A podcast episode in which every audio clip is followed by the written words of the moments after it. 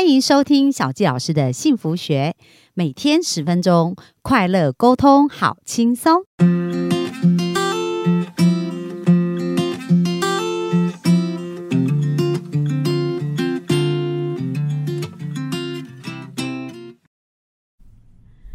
欢迎收听小吉老师的幸福学，很开心又在空中跟大家见面啊！本周我们聊到爱情的业力法则，有没有发现呢、哇，原来幸福并不是我离我们那么远，透过种种子呢，我们是可以透过我们的努力跟付出，很快的去翻转我们的幸福的关系的。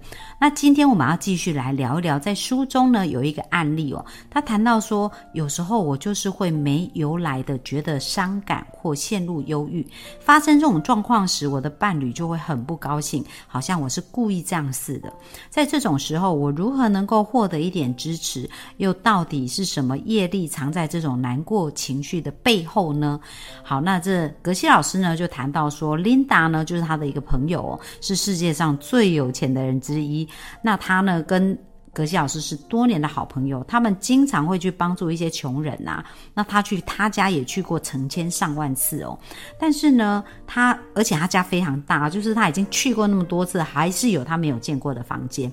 那他的先生法兰克也是一个很好的朋友，那他们夫妻两个看起来感情很好。可是有一天，这个琳达呢就突然问了格西老师一个问题，他说。我是指有时候我甚至整天都下不了床，我的情绪糟到我不知道起床有什么意义，这已经够糟了。但是这时候我的先生还会来到房里。鬼吼鬼叫的说：“我什么事都不愿意做，做这只会让我更忧郁而已哦。”所以格西老师发现，哇，原来他的这个好朋友 Linda 虽然拥有钱，然后跟他一起做很多帮助穷人的计划，但是呢，他其实在内在是有忧郁的状况跟不快乐的状况。所以这时候格西老师问他说：“诶，那你知道业力种子吧？”那他的朋友当然露出微笑说：“我知道啊。”那这时候格西老师说：“嗯，如果忧郁呢，这个问题原因。”背后是指什么呢？就是说，如果我们要解决忧郁这个问题，我们应该种下什么样的一个种子啊？然后应该要怎么做呢？那当然，他的好朋友也很知道，呃，星巴克四步骤嘛。他说：“哦，我知道，首先就是想要要知道对自己想要的事情要有一个清楚的想法。所以呢，他的部分就是说，从一句话开始，星巴克的四步骤第一句话。那这时候呢，他就说：嗯，我要。”种下对抗忧郁的种子，然后呢，他先不是在对他大吼大叫大叫嘛？他说：“第二个，我要种下我先生正处于风暴中心的时候，对我可以表达关怀的种子。”所以他想种下两个种子，一个叫抗忧郁的种子，一个叫做关怀的种子。好，那格西老师就说：“那要一次一次来，因为不可能一次种两个种子嘛，我们可以优先顺序。”那他就说：“嗯，好，那我们先来解决忧郁的问题。”那格西老师问他一下，忧郁的反面是什么呢？因为他讲到他是要对抗忧郁。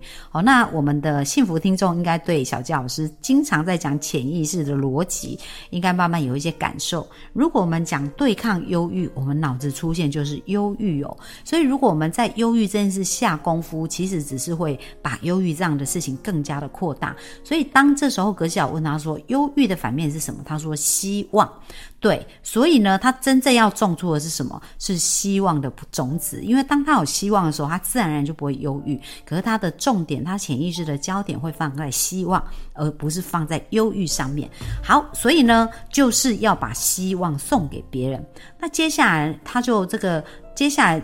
的难处是什么呢？就是说啊，如果我自己都很忧郁啦，那我自己的情绪感受都很负面，那我怎么可能把这种希望的感觉带给对方呢？那格西老师就讲到说，很重要哦，星巴克四步骤。的第二步就是你要想你计划跟谁，而且在哪里种下种子。你先不用想说你可不可以有办法带给他希望，你先想你要计划跟谁来做。所以他就开始在想哦，然后他后来就想到说，诶，我有一个侄子诶。因为呢，我们讲到种种子一定要种在土壤里面，而这个土壤指的就是别人。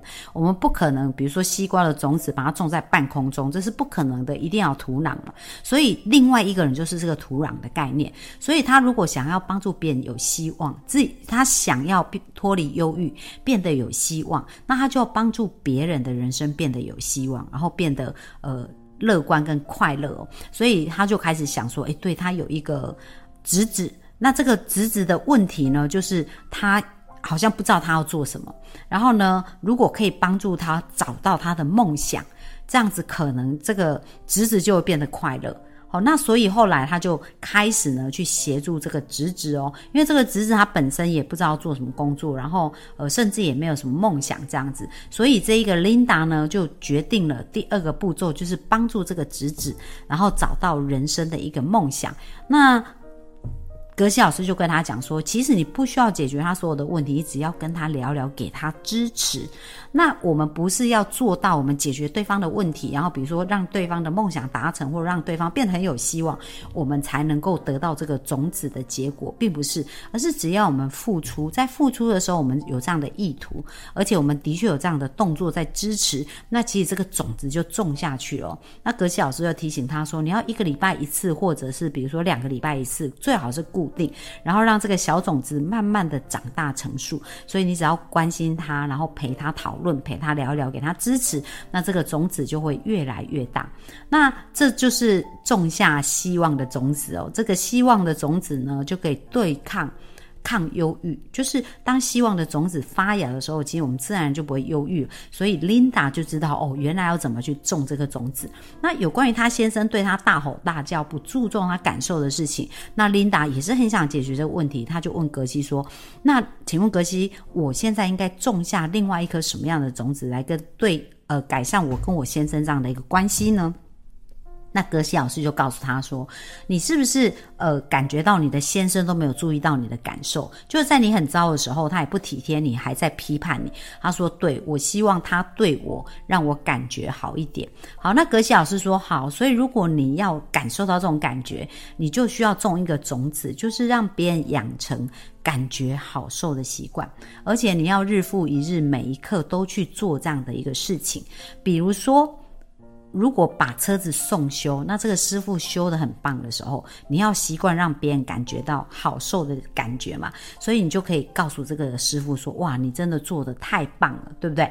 然后感谢你为我修车。那当他听到这样，是不是他就会感觉很美好？所以呢，这个就是一个很重要、很重要的一个种子哦，就是帮助我们在对峙这个。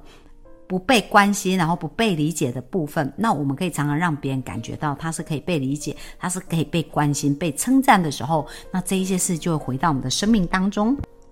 在书中有另外一个案例啊，就谈到说我对瑜伽产生了兴趣，而且我觉得如果可以过得更长寿、更有活力的生活，对我跟我老公真的会很有帮助。但他就是不感兴趣，连跟我去体验一堂课都不可。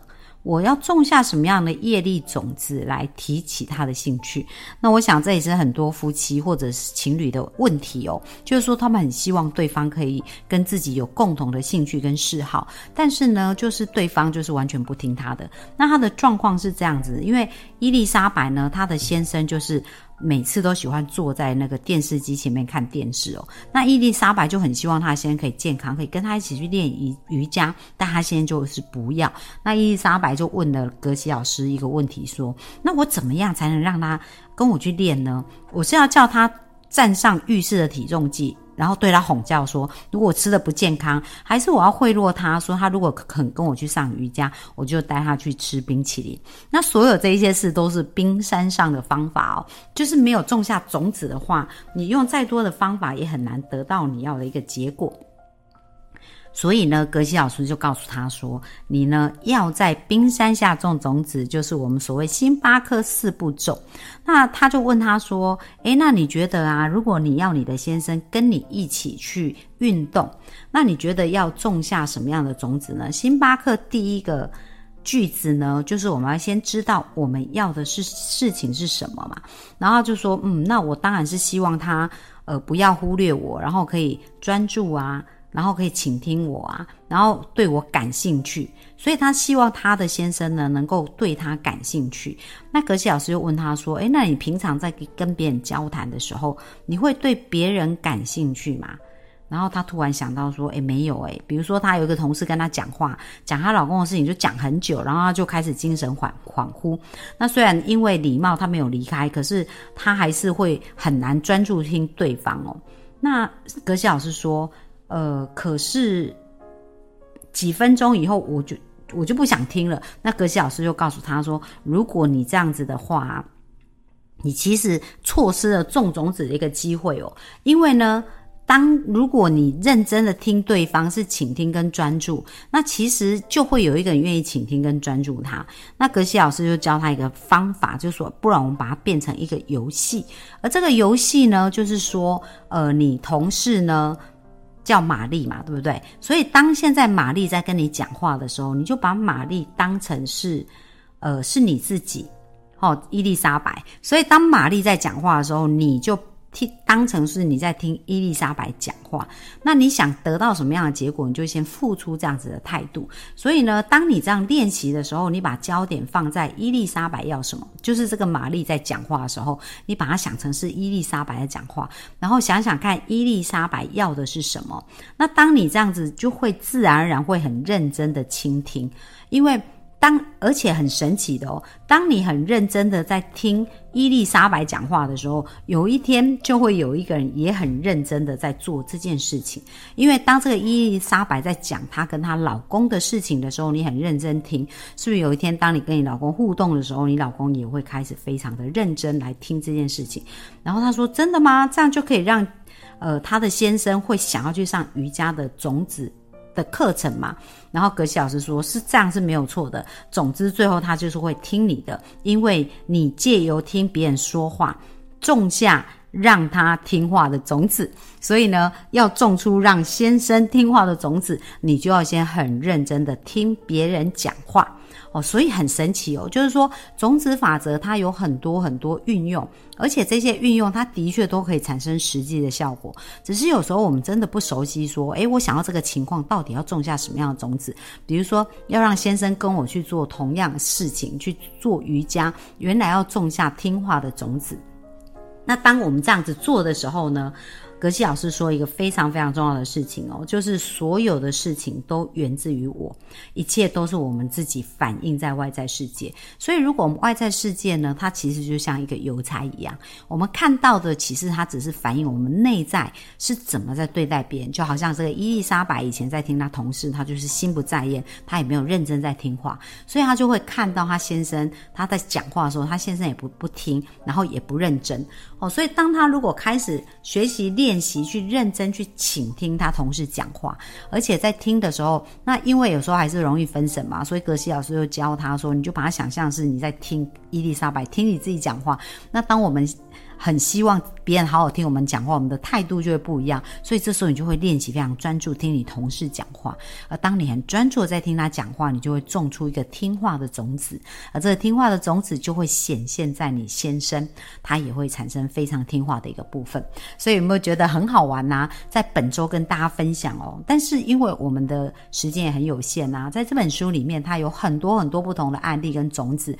那我们的幸福听众呢，如果有遇到一些问题的话，可以在我们的留言区留言，看看说在你们的亲密关系当中有遇到什么问题，想要去调整，希望知道种下什么种子。那小鸡老师呢，在之后。也会再找机会来回答大家的问题，好，所以我们很开心在本周跟大家分享了蛮多我们种种子如何去改变关系。那小杰老师之前分享的呢，也都是很多我在咨询的时候会遇到一些状况，所以挑出来跟大家分享。